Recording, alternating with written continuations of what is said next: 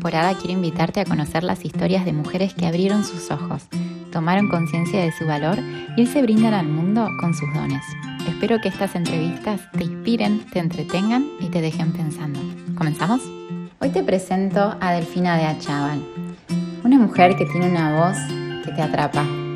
Su profesión casi la lleva a dedicar su vida completa al estudio del cerebro, pero un amor se cruzó en su camino y le abrió las puertas a una conexión diferente. Con el tiempo fue aprendiendo herramientas para lograr unir sus pasiones. Hoy pone todo al servicio de las mujeres que buscan vivir en bienestar. No te pierdas esta entrevista. Hola Delphi, bienvenida. Hola Ceci, muy feliz, muy feliz de estar acá. Gracias por la invitación. No, gracias a vos por, por aceptarla. Hace muchos meses que te quiero entrevistar, pero estábamos trabajando juntas y quería esperar a terminar ese proceso para después tenerte de invitada y no tenerte de cliente al mismo tiempo. Eh, no, me parece. sí. qué mejor que verlo de adentro primero, ¿o no? Eh, total, total. No, me encanta, me encanta lo que haces y, me parece que es súper lindo y conecta mucho con, con el podcast porque todo lo que haces es pensado en el bienestar de las mujeres, desde tus múltiples títulos, eh, todo lo que, lo que haces día a día y tu trabajo está orientado a eso, a ayudar a las mujeres a tener un bienestar. Ahora vas a contar desde todos los enfoques en que haces eso porque mm. sos dula, o sea, desde ese momento hasta la cotidiana con el mindfulness, con la psicología, o sea, tenés un montón de herramientas para ayudarnos. Así que bueno, lo primero que quiero es que te presentes, qué haces hoy. Y después te voy a llevar por la línea del tiempo y vamos a ir a cuando eras chiquita y quiero que me cuentes un poquito qué pensabas que ibas a hacer cuando fueras grande. Bueno, y ahí volvemos de a poquito desandando ese camino para conocer cómo fue que construiste la mujer que sos hoy. Así que, ¿quién es Delfina Chaval hoy? Delfina Chaval hoy es una mujer, madre, emprendedora, eh, profesional, la verdad que siento que hoy soy eh, una integración de, mi camino, que ya lo contaremos un poco, pero hoy, hoy me siento como que, eh, digamos, a, partir de mi marca personal, eh, que empecé este camino ya hace cuatro o cinco años, soy una integración de, un poco de, ciencia, de mente, de, mundo académico integrado con el mundo del cuerpo, de las emociones, de la sensibilidad, de, mm, de la autenticidad. Hoy creo que soy eso, o, por lo menos estoy en la búsqueda de eso, ¿no? Creo que estoy en proceso, como todas, creo que estamos en proceso de, la búsqueda de la integración de nuestra mente con, nuestro cuerpo y nuestras emociones. E, eso, eso así me definiría hoy, si lo tengo que pensar así, de una. Claro, pero no solamente es una búsqueda, sino que es un estudio profundo, porque contá un poquito todo lo que has estudiado para lograr esta integración y para poder acompañar a otras mujeres, porque no es solamente una búsqueda propia, sino también es poder acompañar a las mujeres con todas esas herramientas. Sí, y, tal cual lo decís, yo creo que, y no hay camino, me parece auténtico y verdadero cuando no empieza por esto que acabo de decir, ¿no? De una búsqueda interna eh, así me defino yo y desde este lugar. Eh, que yo soy, siento que puedo asistir con mucha responsabilidad y mucha coherencia a otras personas, ¿no? Y, esto me atraviesa eh, como psicóloga clínica que ejerzo ya desde hace 20 años, más o menos. soy psicóloga cognitiva, con orientación cognitiva de adultos y parejas. Me he especializado sobre todo en temas de estado de ánimo en, adultos y mucho dinámica de parejas. Eh, y después, más allá de mi parte clínica, que es esa, trabajo, o sea, en los últimos, diría, más de 10 años, pero más o menos 10 años, me estoy formando y certificando constantemente como instructora, como teacher de mindfulness, eh, con distintos, en distintos lugares eh, en Estados Unidos, donde se fundó un poco mindfulness ya hace 40 años. Eh, así que más allá de mi mundo académico, digamos, y, clínico, ¿no? También acompaño personas dentro de la psicoterapia o por fuera a través de cursos, talleres, charlas, eh, como instructora de mindfulness. Y, bueno, y en realidad puedo sumar a esto de mindfulness también mi, comienzo, que ya vamos a hablar un poquito de eso. Yo, mis primeros años como como, como profesional fueron el mundo de la ciencia, en el mundo de la investigación clínica, eh, en FLENI, que es una clínica neurológica de alta complejidad en Argentina. Eh, y bueno, nada, me dediqué muchos años a, investigar, así que mi vida era entre papers, eh, congresos, charlas, conferencias y, resonadores magnéticos de cerebro, porque lo hice sobre resonancia magnética funcional del cerebro, esto de que el cerebro se ilumina ¿no? en determinadas áreas cuando determinamos eh, ciertas acciones. Bueno, yo me dediqué, mi doctorado, mi, mi, PhD fue en procesamiento emocional, en cómo, qué áreas encendía nuestro cerebro a partir de, la activación de distintas emociones en un grupo particular en ese momento me dedicaba a patologías graves, eh, a la esquizofrenia en particular, pero bueno, ese fue como mi inicio de, mi, inquietud por entender el misterio de la mente y, particularmente eh, el procesamiento de las emociones en la mente, ¿no? O sea que empecé desde un lugar muy académico que hoy me sigue obviamente interceptando porque, porque me siento como con mucha responsabilidad de comunicar desde donde comunico y, bueno, nada, el mundo académico eh, y la evidencia científica está muy en, en mi diaria eh, pero hoy también soy una mujer como mucho más eh, soft, ¿no? Eh, entendí que también ese mundo tan mental me llevaba a lugares, ¿no? De, mucha ansiedad, de mucha exigencia, mucho perfeccionismo. Así que bueno, me podría definir como neurocientífica, psicóloga clínica, instructora de mindfulness y por último, esto que decís, y no menor, como dula, ¿no? Como, esta fue como, siempre digo, ¿no? Fue el último título, si lo podemos llamar, así que, tuve en mi vida, pero el más querido, como el más humano, eh, a partir de mi maternidad múltiple. Yo tengo mellizos, más una niña con menos de dos años de diferencia, o sea, tuve tres hijos en, menores, en menos de tres años.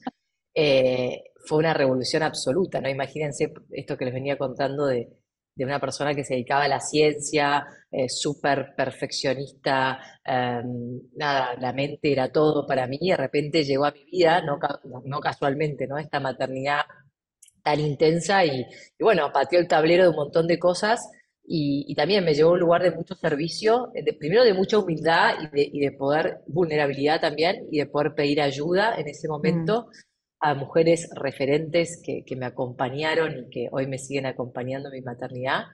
Eh, y ahí encontré un lugar de muchísima protección, empecé a entender que la vida de una mujer no se concibe sin una tribu, sin una red. Eh, ahí fue eh, ese, momento en donde dije, pueden estar los médicos, mi marido, la comunidad, lo que sea, pero si, si, si no hay mujeres a mi alrededor, eh, que, nos sostenemos y nos acompañamos, esto no, tiene sentido, ¿no? Y, bueno, no solamente empecé a ser duliada, digamos, y acompañada, sino empecé a formarme como dula y empezó ahí mi primer emprendimiento, de hecho, mezclando un poco la vida personal y profesional, eh, que fue Espacio Tertulia, un espacio en Argentina eh, junto con dos socias que quiero mucho, Flor y Fa, que sigue estando en Argentina Espacio Tertulia, que era una tertulia, era una tertulia de distintos temas y, que nos atravesaban a todas las mujeres, desde la crianza, el embarazo, la pareja y el bienestar. Así que ahí empezó un poco mi emprendedorismo, que, también no es fácil, ¿no? Desde estar limpiando el mat hasta mandando el flyer y dando un taller. Eh, fue, fue una escuela como, como de vida muy potente, Tertulia. Así que bueno, eso es un poquito mi, presentación de todas esas cosas que hago integrada, digamos. Todo integrado, que esa, esa es la magia, ¿no? Ahí, ahí está tu don para mí de integrar, pero ya vamos a hablar de eso también. Contame cuando eras chiquita, la Delphi que tenía 6, 7, 8, 9 años, eh, ¿qué pensaba que mm. iba a ser de grande? ¿Se imaginaba haciendo todas estas cosas? Sabes que yo creo que sí, yo creo que soy una privilegiada, eh, no sé, eh, me siento muy, muy honrada por, por, haber sentido desde muy chiquita un llamado potente de, mm. ayuda hacia el otro. Sí, desde muy chica eh, yo era una niña muy sensible, muy sensible a nivel de, que no me podían poner las películas de Disney de aquellas épocas que eran tortuosas, creo. Eran fuertes. eran fuertes, pero yo no podía nunca ya ni, ni, empezar a ver la película de Disney porque tenía una sensibilidad extrema a, empatizar con el otro, a mm. empatizar con el sufrimiento ajeno y, también me jugaba mis malas pasadas esa sensibilidad en el sentido de que, de que, bueno, que me costaba, ¿no? Eh, defenderme, poner límites, Eh, no, claramente no era la líder de la clase. Eh, siempre lo cuento esto a mis amigas actuales, que eran las amigas también por suerte de esa época. Siempre a mi amiga actual, que era la líder, eh, siempre le decía, no, no, lo que me has hecho sufrir, pero me has enseñado tanto en la vida para, para, para yo también acomodarme aprender, ¿no? Porque también depende mucho de uno acomodarse y, aprender a decir que no, esto me molesta, esto no quiero, quiero así. Y así fui como encontrando mi lugar eh, era alguien que, que, le fascinaba escribir, mi única diversión, o sea, mi, mi, principal juego era tener un cuaderno y una caja de lápices y, y, lapiceras en, en, en, mi casa, lo único que me divertía era entrar a las librerías, eh, y siempre lo cuento, ¿no? Todo tiene que ver con todo, eh, con, me, me, sumergía en la imaginación de los libros y en escribir y en pintar y en crear. Eh, nunca jugué con, no sé, otro tipo de, no sé, Barbies o bueno, muñecas. Hoy, hablamos de Barbie. pero, pero sí, no, no, la verdad que no, siempre fue muy por lo creativo y por el escribir y por la reflexión.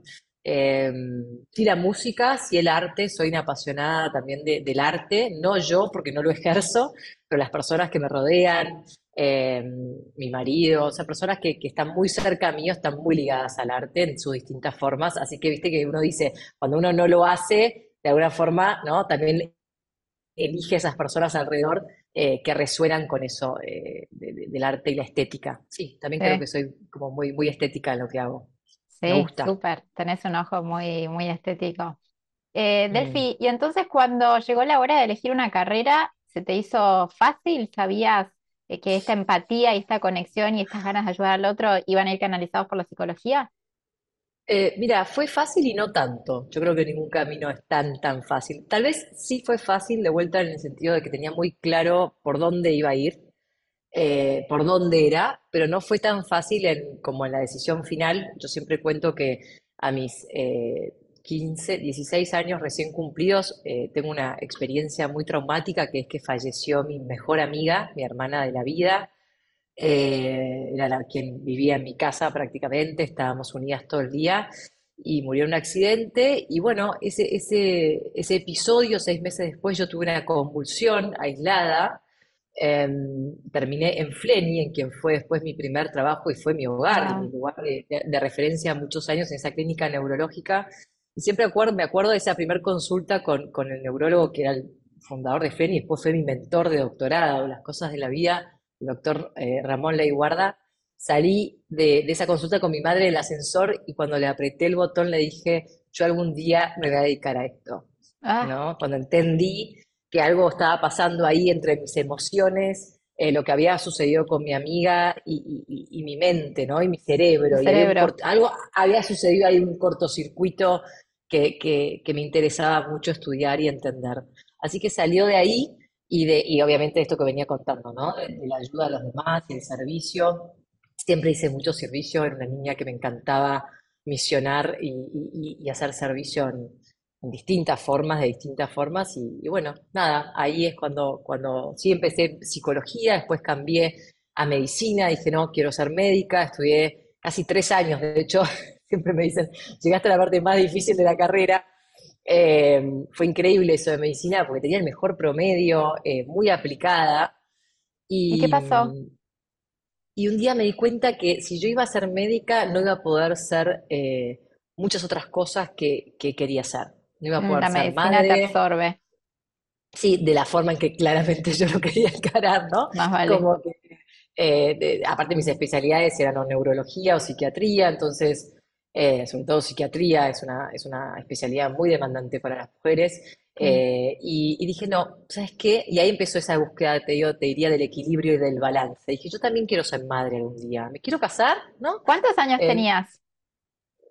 Y yo creo que y tendría 22, 23 años. Sí, pues hice 18, hice uno de psicología, después hice dos, tres de... Sí, 22 años, más o menos 23. Y ahí metí un volantazo y volví a psicología en esa época también, digo, para si nos escuchan jóvenes, ¿no? Decís, ay, no, perdí seis meses, perdí dos años, perdí no sé qué.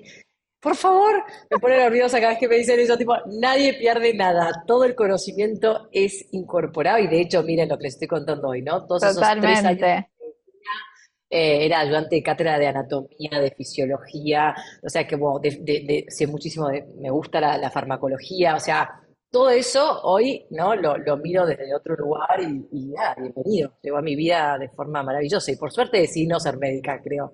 No me arrepiento, a pesar de que mi padre me decía, eso no es una carrera, psicología, ¿no? Como todos nos Mm, pasa muchas ya te veces. voy a preguntar sobre los prejuicios, ya vamos a hablar de eso también. Obvio, obvio, sí, sí, sí, tengo, encima tenía madre y padre con, con vocación de médicos frustrada, entonces Mm, estaba ahí como creyendo que, que les estaba, que os estaba, ¿no? decepcionando por no ser médica.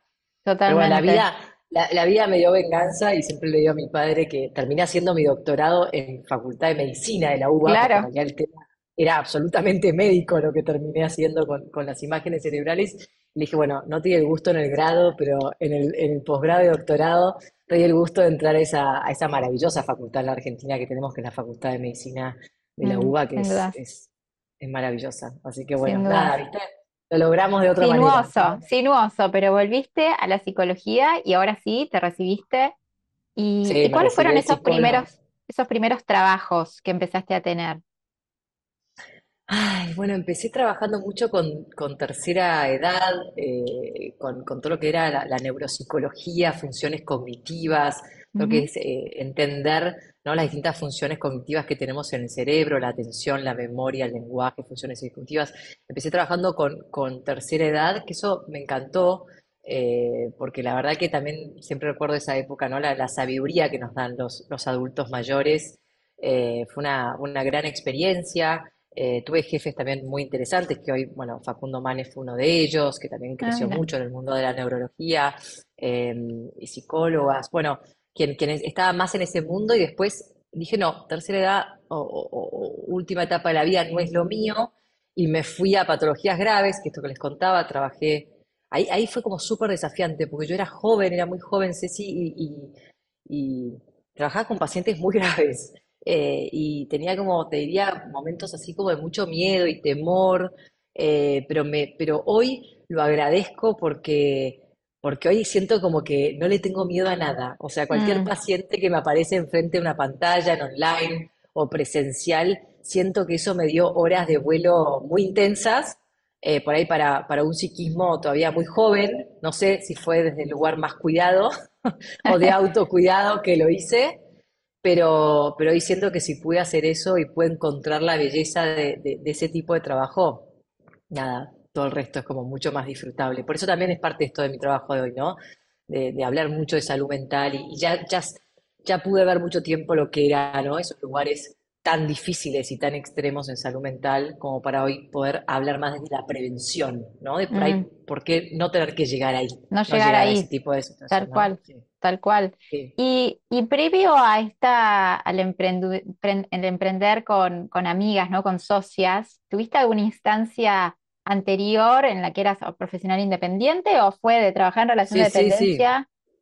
Relación de dependencia y también algo, un poquito fue independiente. Empecé tímidamente con mi consultorio. Ahí fue cuando, de vuelta, ¿no? La vida personal y, y laboral se entrelazan.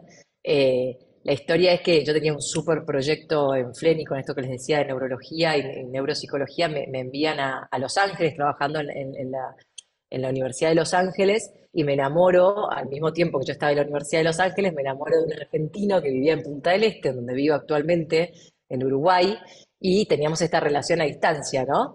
Y Mm, un verano él me va a acompañar, y, y, eh, eh, porque yo estaba ya con estas, bueno, neuroimágenes y todo lo que estamos haciendo en UCLA, y, y me ofrecen quedarme para hacer el postdoc. Después del doctorado vienen los que hacemos carrera, wow, los que hacen sí. investigación, ¿no? Hacen postdocs. Eh, y bueno, y fue muy clara la, la conversación ese día, como diciendo, o te quedas acá en el postdoc, o nos volvemos a Uruguay a, a formar nuestra familia. Eh, y también es un punto de inflexión, lo cuento siempre porque la vida se trata de puntos de inflexión y de decisiones que uno tiene que tomar, eh, a veces acertadas, a veces no. Hoy, por suerte, no me arrepiento un día de haber tomado esa decisión, eh, pero, pero fue una decisión muy difícil, ¿no? En ¿Cómo, donde qué, era qué pusiste, qué pusiste en la balanza o, o no, o ni siquiera, o fue el enamoramiento era tal que ni lo pensaste, dijiste no, obvio que me voy, o, o- o tuviste que pensarlo? ¿Cómo, cómo hiciste esa, tomar esa decisión? Sí, Bueno, hoy como terapeuta de pareja te diría que el enamoramiento es algo, no es una primera fase de las parejas, después ya es otro tipo de amor, ¿no? Pero, pero no, yo creo que escuché mucho, mucho mi intuición, pero mucho, casi te diría, hoy diría eh, Damasio, eh, que es un gran investigador de esto, ¿no? Hipótesis de marcador somático, el cuerpo, ¿no? Escuché el cuerpo, escuché la intuición y, y aparte de la ciencia hoy a- a- me dice esto, ¿no? Que el 70-80% de las decisiones son totalmente emocionales e intuitivas, ¿no? Eh, eh, no, fue totalmente emocional, intuitiva y, y- y fue también un, un lugar de mucha entrega y mucha confianza, porque uno no sabe, ¿no? Yo creo que todos el día que nos casamos y que el día que tomamos decisiones de proyecto de vida, no sabemos qué va a pasar, ¿no? Hay un factor suerte que, que, que, bueno, puede ser que obviamente haya indicios de que las cosas pueden llegar a, ¿no? a funcionar, pero después uno no sabe lo que pasa en la vida. Así que hay también esa actitud de confianza y de, El leap of ¿no? faith, el, el salto, el salto de Sí. Exacto, de confianza. El otro día hablaba con alguien de esto también, ¿no? Creo que, que hay algo que es muy poderoso en las parejas que funcionan eh, y se sostienen en el tiempo, que es esto de, de- del inicio, que cuando el inicio arranca la relación, los primeros tiempos de la relación, es fácil, internamente fluye, fluye. Yo, yo, eh, eh, te diría que de forma externa el contexto no fluía mucho. Yo nunca cuento muchas cosas, así que te, estoy dando la primicia, porque no hablo mucho de mi, de mi relación en particular, pero, pero es verdad que el contexto no, no, no me ayudaba, porque no, la carrera, esto, distintos países, eh, este lugar en el que él vivía era un lugar inhóspito en ese momento, Mm, claro. eh, eh, el contexto no, no, no ayudaba, pero yo sentía que había algo muy potente que fluía y que era, y nunca había sido tan fácil en mi vida como con esa persona, Mm. ¿no? Nunca había sido tan fácil, y nunca lo fue, y, y lo sigue siendo tan fácil con sus cosas, ¿no? En la vida, pero, pero creo que ahí hay algo como muy poderoso que me ayuda a tomar la decisión de decir, esto fluye. Tal vez hay un montón de cosas que se van a ir acomodando, ¿no? Que es el afuera, que siempre se termina acomodando. eh, y, y- pero lo importante es lo que pasa ahí adentro. Ahora, cuando lo que pasa ahí adentro es complicado, es difícil, es trabado, mm, mm, no sé, hay que pensarlo un poco más, me parece. Eh, me encanta el mensaje que estás dando, que una mujer de ciencia, de profunda ciencia, eh, esté hablando de, de tomar decisiones en base a la intuición, lo que te dice el estómago, lo que te dice tu cuerpo, eh, y ahí habla de tu integración, ¿no? De tu capacidad de poder notar de que no todo pasa por un lado o no todo pasa por el otro, sino esta flexibilidad de entender que a veces las decisiones van por un lado y a veces van por el otro. Me encanta Y eso. que, y que cuando uno toma una decisión, ¿no? Es consciente de que siempre hay algo que se está perdiendo, ¿no? Yo creo que cuando siempre. uno toma las decisiones, eh, tiene que ser muy consciente del duelo de lo que se pierde, ¿no? Si yo tomo la decisión de estar hoy acá con vos grabando este, de este podcast, sé que no estoy haciendo otras cosas, ¿no? Entonces, es ser muy consciente de lo que se, eh, de lo que se gana en la decisión y también de lo que se pierde, pero tal vez temporariamente, porque tal vez eso que se pierde después puede tomar otra forma, ¿no? Totalmente. Pero sí, bueno, fue así un poco. Y ahí, fue donde me, me metí acá en el bosque y ahí viene mi parte como mucho más em, Independiente. independiente, intuitiva. Me dediqué a escribir mi tesis acá en el medio de la nada, en, en- en un bosque, en una chacra en la que vivíamos y, y empezó todo mi camino espiritual, mi silencio, mi, mi práctica de mindfulness, de meditación. Me encontré muy feliz, al principio muy rara en el silencio Mm. ¿no? Em, como me acuerdo que me decía, bueno, vamos a, a tomar mate a las 3 de la tarde un martes a- al mar, a la playa, y yo decía, ¿qué? ¿Qué? Yo puedo estar a las 3 de la marte, un martes a las 3 de la tarde en la playa, pero puedo estar totalmente loco. Y bueno, ya empieza un poco ese camino, ¿no? Ese, ese switch de- de- de- de- de la- del horario, de la agenda, de la rigidez, eh, y empezar a entender que uno puede ser igual de productiva o más, ¿no? Eh, siendo dueña de su propio tiempo, de sus recreos, de sus... eh, sí, a mí la vida acá, por eso la sigo eligiendo, me enseña mucho eso y me recuerda eso todo el tiempo cuando me agarra la, la La mente, loca. eh, la loca académica, eh, ¿no? Eh, científica, ush, bueno, baja, un ratito baja y volvé, ¿no? Qué hermoso cómo la vida te fue llevando a que puedas integrar. Delphi, em, ¿cuáles son algunos talentos, uno o dos, que nos quieras compartir, dones o talentos que vos tenés y que ahora pones al servicio de, de tus clientes, tus pacientes, las personas que, que comparten con vos algún taller? Es una buena pregunta, ¿eh? Porque nos Es la cuesta pregunta temida, es la pregunta temida, pero yo las, yo las animo a que, que dejen la vergüenza de lado y, y que realmente nos pongamos en el lugar. La verdad es que yo tengo todo esto para aportar y como dice mi, mi amiga Luzma, en realidad es un pecado que no lo compartas si vos sabés que tenés todo eso para, para dar y para brindar. Es ese, es ese famoso, ¿te acordás del cuarteto del Ikigai, ¿no? De qué tenés para ofrecerle a este mundo, ¿no? Eh, es ese, me encanta pensarlo como, ¿cuál es tu diferencial en este mundo, ¿no?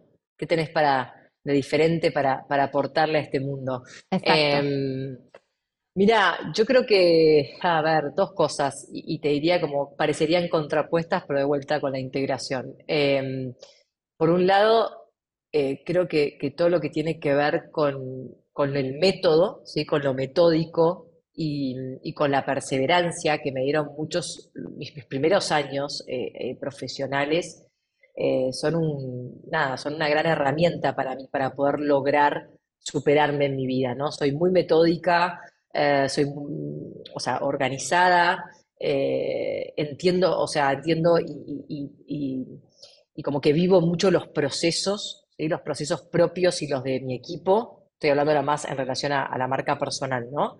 Em, creo que si me preguntás el talento, entre comillas, más de como, como líder de mi marca personal, sería eso, como el método, el proceso, el armado de equipo, el, el- no hacer foco en los resultados, sino hacer foco en el día a día, en lo que estamos, en no. Eh, eso sería como un poco desde mi marca personal, mi lugar más entrepreneur hoy.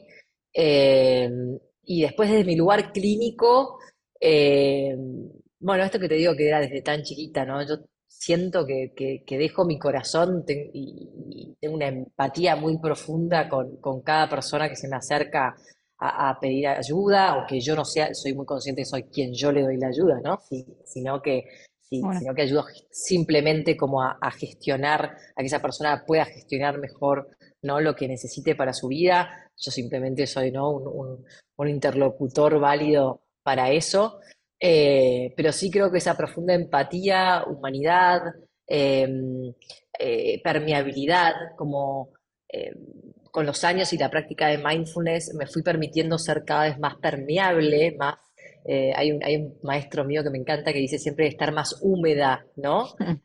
Hacia lo que pasa a las personas, porque muchas veces este lugar como científico y profesional y, ¿no? No, no- nos aleja un poco de- de- de la- del sufrimiento ajeno y a veces estamos muy cerca, entonces tenemos que tomar distancia. Entonces esa capacidad de permeabilidad y de humanidad, eh, eh, creo que, que con los años eh, se fue entrenando, ¿no? Porque no creo que los claro, talentos sean solamente algo mágico, No, Eh, porque aparte puedo... pensaba en esa niña que no podía ver la película porque la empatía era tal que la absorbía por completo y como ahora has encontrado una forma a través, bueno, de la metodología, del estudio, de, de la práctica, me imagino, de no cargarte, de ser empática, pero en su justa medida y, eso, y no dejarte llevar por el sufrimiento ajeno, ¿no? Total, ni dejarme llevar, ni tampoco no sentirlo, ¿no? Yo siempre digo esto de, de la- me, me imagino como un fuego en una habitación, ¿no? Una fogata en una habitación. Si estoy muy cerca del fuego, me quemo, ¿no? Mm, Si nos dejamos llevar por la emoción, no- nos quemamos. Eh, y si estamos muy lejos, no, no podemos ver las bondades de ese fuego que es, ¿no? La luz, el el calor. Eh, totalmente. así que creo que, eso se trata como la habilidad, eh, como la práctica del ser terapeuta. Y, y bueno, y después como, como, como speaker y conferencista, los talleres que doy, los grupos que doy, yo creo que eso es algo, ayer lo decía a una amiga, como muy heredado. Tengo algo ahí medio genético, mi madre, eh, tengo madre y padre bastante histriónicos y, y, y como, sí, como, bueno, sí, se han dedicado en distintas profesiones como a, a la comunicación y muy buenos comunicadores. Entonces yo creo que hay algo, un gen, algo ahí que se heredó en Ni mi, hablar. en mi, en mi gusto por hablar, por dar charlas, Ese es otro conferencias don, ese es otro don que tenés, que es el don de la comunicación. Sabes explicar de forma muy simple cosas que son verdaderamente complejas. Cuando hablamos del cerebro y emociones y la conexión entre ellas, nos metemos en unos ámbitos muy complejos. Y aparte tenés una voz muy especial. O sea, vos tenés una Eso voz que, lo descubrí en los últimos años a través de los audios de WhatsApp, porque yo no tenía idea, viste que uno no se da cuenta. Cada vez que mandaba audios me decían, pero qué buena voz, ¿pensaste una vez hacer podcast? ¿Todavía no llegué a mi podcast? pero has sido invitada en múltiples ocasiones, así que ahí Sí, tenés sí, el sí, placer de ahí, ahí hacemos. Sí, Totalmente. por ahí la, el entrenamiento también de mindfulness, ¿no? Como de, las prácticas de meditación y las guías, eso también ayuda a la voz y a la respiración. Delphi, vos dijiste en un momento cuando quisiste estudiar psicología que tu papá te dijo que eso no era una carrera como seria o que no era un título. ¿Qué dijo cuando dijiste voy a ser dula o soy dula o estoy estudiando mindfulness o estoy meditando o estoy en una práctica de silencio? ¿Cuántos prejuicios que me parece que dentro de tu propia casa tuviste que ir venciendo, ¿no? Sí, ni hablar, ni hablar. Yo creo que igual ahí ya estaba como totalmente Curado de espanto, como a, decimos. a quién era, porque total, curado de espanto después de esa de medicina y, y que al final terminé, obviamente, como eh, haciendo mi carrera a mi propia manera, a mi propia forma, pero también llegando a lugares como de mucha exigencia o de, o de excelencia, si quieren llamarlo como de, de grado y posgrado. Eh, creo que ahí se relajó un poquito y, y- y después de vuelta, ¿no? Me, sí, claro, yo creo que eh, les debe parecer rarísimo, todavía hay algunas personas de mi familia y amigos me dicen, ¿qué es eso que hacéis vos que sos dula? Hoy había una mamá, que madre del colegio, que mellizos, tiene mellizos y yo la- mañana la voy a ir a visitar, o sea, ahí voy a estar ahí al lado de ella. Entonces me miraba dice, ¿qué hace? Es que no tengo otra, esto es una, una vocación de corazón que tengo. Esa Sí, sí, mujer puérpera es como que, nada, no, no puedo, te llama, te llama. Sí, Pero te, ¿cómo te, cómo te afecta, o sea, o, no, te afectaba todo eso que decía tu padre eh, en tomar Ah, decisiones, en avanzar o no? yo creo que en ese momento sí, me, me, me Mm, afectó un poco, porque bueno, todavía no tenemos tanta seguridad en nosotros mismos ahí en estos primeros años de búsqueda, ¿no? mm, Pero, pero bueno, pude tener la, suficiente firmeza como para, para seguir y, para seguir por, por, esta carrera. Confiaba en que claramente eh, era una profesión, era una carrera. Y, y sobre todo esto que te decía, mi intuición me decía que yo quería tener una familia, yo también quería ser mamá. Había ahí algo muy desde la maternidad que todavía no estaba despierto, eh, que, que me decía, no, no hay opción, o sea, no hay opción, yo esto no me lo quiero perder. Y bueno, no, fue intensamente por ahí. Lo dije tanto que, que creo que la vida me lo trajo por, por tres, así, tres por uno. total, es como que en tu vida siempre has tenido unos grandes llamados y estás evidentemente muy conectada con, con tu ser interior porque está a la vista de que todo el tiempo estás tomando decisiones que te van llevando a amplificar o a profundizar sobre estos, estos mismos temas. Delphi, quiero que ahora, antes de hacerte la última pregunta que tiene que ver con los sueños, quiero que, que nos cuentes un poquito eh, dónde te pueden encontrar, cómo pueden trabajar con vos, eh, les cuentes a las mujeres. Bien, bueno, hoy me pueden encontrar en mis redes sociales, que es- soy, mi nombre es exactamente igual a mi nombre, Delfina de Yo Achával, lo voy a poner en en las notas del, del episodio, así van a tener el link directo a- al Instagram y a la web. per- perfecto, mi, mi, mi página web, que es delfinadechaval.com, y ahí es como que ven un poquito mi universo, ¿no? Siempre digo como que mi, marca personal está como anclada en, varios pilares, ¿no? En grandes pilares. Uno es la psicoterapia, o sea, si necesitan servicios de psicoterapia para adultos o para parejas, eh, ofrezco acá en Punta del Este o en Uruguay de forma presencial y si no online. Eh, después el otro gran eje es mindfulness, eh, que hoy estoy trabajando mucho en dar talleres, cursos, tanto para la comunidad, personas en general como para empresas. También celebro mucho esto de que a veces haya más empresas que, que nos permitan entrar a hablar de bienestar, de salud mental, de, mindfulness y bueno, todo lo que eso implica. Eh, y después está el- también mi otro eje de, de bienestar, que, que fue como en los últimos años, me, me gustó mucho dar cursos y talleres sobre la neurociencia eh, aplicada a los hábitos. Tiene que ver con mindfulness, porque mindfulness y la meditación es un hábito que hay que empezar a, a entrenar para, para que se haga práctica, pero me, me, fui como por el lado este de los hábitos y de la productividad, de ser una mujer tan productiva, lo diría, o, o metódica, la productividad consciente, cómo hacer este life balance, ¿no? Vida personal, vida laboral, la maternidad. Bueno, todo lo que tiene que ver con eso de la maternidad, también ahí estoy como dando cursos, talleres o sesiones uno a uno, ¿no? Eh, acompaño a mujeres que hacen procesos de psicoterapia y mindfulness en el embarazo eh, o en el perperio, después me llaman de vuelta del perperio y me Se vuelven a llamar.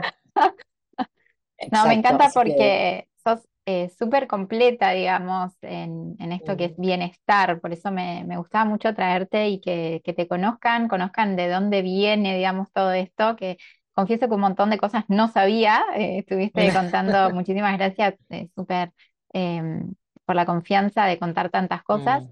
Y ahora para terminar, a mí me gusta, siempre yo soy soñadora, y, y me gusta terminar preguntándoles si nos quieren compartir algún sueño que tengas, ya sea para tu marca personal o para la vida. No sé, algunas han dicho de comprar una casa, otras han dicho escribir un libro, como que por donde quieras contarnos, sin contar mm. intimidades por ahí. Eh, pero ¿a dónde te van a llevar estos dones y estos talentos? ¿Dónde crees que terminen en un sueño? Yo creo que un sueño que tengo y todavía no he podido como terminar de materializar cuándo va a suceder, pero está ahí, como en mi mente una y otra vez, tiene que ver con el libro. Sí, yo mm. creo que indudablemente tiene que ver con, con mi primer libro, tal vez de otros y muchos más. Sí, eh, como te decía, yo desde muy chica eh, amo escribir, amo estudiar, eh, unir ideas, conceptos Em, así que creo que, tiene que llegar. Pero, pero es como que ya sé que está ahí, se está gestando, es como el embarazo, ¿no? El embarazo mismo, mm. ¿no? Tenemos un proceso de nueve meses para que vaya pasito a pasito gestándose hasta que eso cobre vida. Pero sé que, va a llegar y eso sería como un gran sueño eh, de poder integrar todos estos años personales y, profesionales en mi experiencia en un libro. Sí. Seguramente, y vamos a esperar ansiosas ese libro entonces. Sí, ya va a llegar, ya va a llegar. Bueno, Delfi, hasta acá hemos llegado. Muchísimas gracias por tu entrega, por contar todo lo que contaste y por inspirar a un montón de mujeres, ya estoy segura de eso. Bueno, Ceci, gracias por tu tiempo y, por también tu buena energía, tu generosidad.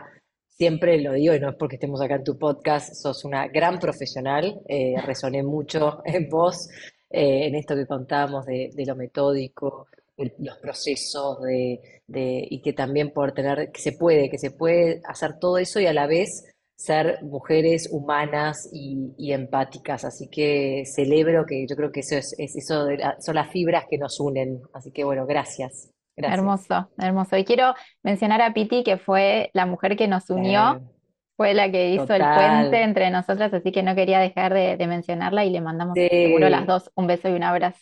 Gracias a Piti, es una de mis amigas de hace, desde que tenemos 10 años, así que ella puede dar fe de esa niña, eh, de Delfín niña hace mucho tiempo y hoy trabaja conmigo, así que imagínate, felicidad absoluta. Total, total. Bueno, nos despedimos. Bueno, beso enorme, Ceci, gracias. Un beso a todas y gracias por escuchar también el tiempo. Gracias, totalmente, gracias. Gracias por llegar al final de este episodio.